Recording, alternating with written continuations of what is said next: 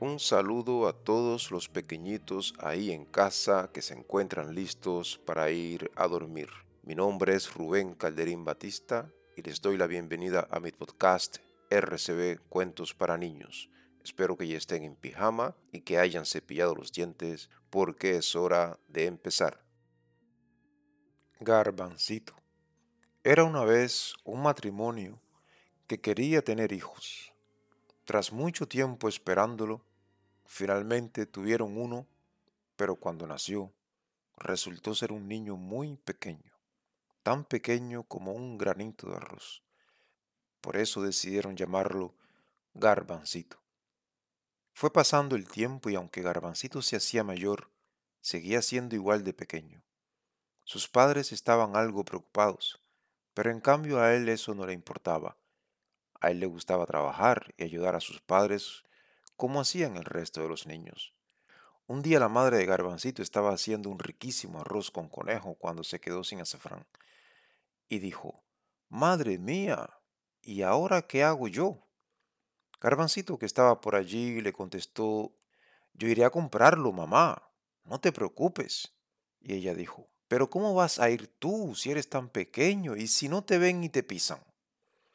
Tranquila, mamá. No, no, hijo mío. Por favor, mamá, déjame ir.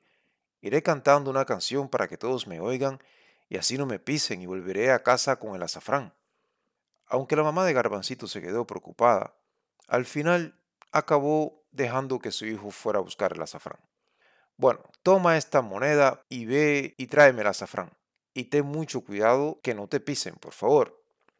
Garbancito se echó la moneda a la espalda y salió a la calle cantando. Pachín, pachín, pachán, a garbancito no lo puedes pisar. Pachín, pachín, pachán, a garbancito no lo puedes pisar. Todo el mundo se daba la vuelta cuando oía a garbancito cantar, pero como era tan pequeño no se le veía debajo de la moneda y creían que era la moneda la que cantaba y andaba sola. Cuando el muchacho llegó a la tienda pidió el azafrán que la madre le había encargado. Buenos días, señora, Quería un poquito de azafrán para el arroz con conejo que está preparando mi madre. ¿Cómo? No le he oído, contestó la dependienta sin saber de dónde venía aquella voz. Le he dicho, señora, que quería un poquito de azafrán para el arroz con conejo que está preparando mi madre. Pero, ¿dónde está usted, señor? No lo veo por ninguna parte. Estoy aquí, contestó Garbancito un poco enfadado. Ah, una moneda que habla. No soy una moneda, señora, soy garbancito y quería un poquito de azafrán para el arroz con conejo que está preparando mi madre. Uy, sí, claro, enseguida, enseguida la atiendo, señor. Garbancito salió de la tienda con el azafrán y volvió a entonar fuertemente su canción para que todo el mundo pudiera oírle. Pachín, pachín, pachán, a Garbancito no lo puedes pisar. Pachín, pachín, pachán, a Garbancito no lo puedes pisar. La madre de Garbancito se puso muy contenta al ver que su hijo había vuelto sano y salvo. Gracias, hijo mío, le dijo. Eres un niño muy bueno. Garbancito se sentía muy orgulloso de haber podido ayudar a su madre y quiso hacer lo mismo con su padre, que estaba trabajando en el huerto. Mamá, ¿me dejas que ayude también a papá, por favor? Yo podría llevarle la cesta del almuerzo porque siempre eres tú que se la lleva. Ay, no sé, mijito. La cesta es muy grande y tú eres muy pequeño. Vamos, mamá, déjame intentarlo.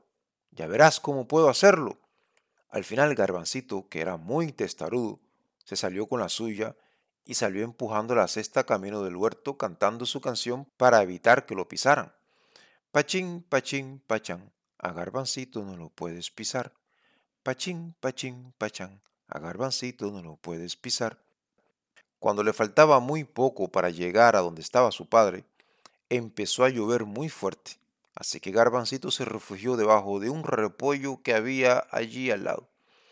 Entonces apareció por ahí un buey grande y pesado y muerto de hambre.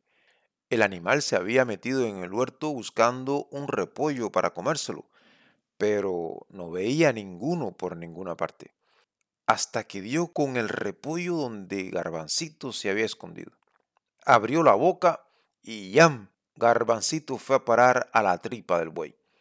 El padre de Garbancito se cansó de esperar a que la mujer le llevara el almuerzo y acabó por regresar a casa enfadado. ¿Se puede saber por qué nadie me ha llevado hoy mi almuerzo? preguntó el hombre. Y la mujer respondió, no me digas que no ha aparecido por allí Garbancito. La mujer le explicó que Garbancito había salido con la cesta hacia allí y entonces, al no saber qué le habría ocurrido, los dos salieron preocupadísimos a buscar a Garbancito. Los vecinos del pueblo se unieron a ellos en cuanto oyeron la noticia de que Garbancito había desaparecido. Y entonces gritaban, Garbancito, ¿dónde estás? Garbancito, ¿dónde estás, Garbancito? Hasta que al final una voz a lo lejos contestó débilmente, Estoy aquí, en la tripa del buey, donde no nieva ni llueve. Todos siguieron aquella voz hasta el buey y decidieron que lo mejor era hacer cosquillas en la nariz al animal para conseguir que estornudara. Así que cogieron una pluma, el animal estornudó y al final Garbancito salió disparado por la nariz. El pequeño se abrazó muy contento a sus padres y juntos volvieron a casa para comerse el arroz con conejo, cantando Pachín, pachín, pachán, a garbancito no lo puedes pisar. Pachín, pachín, pachán, a garbancito no lo puedes pisar. Y colorín colorado, este cuento se ha acabado. Bueno niños, pues espero que ya estén durmiendo y que si no lo están, que ya no tarden en dormirse. Les deseo una feliz noche y les digo hasta mañana.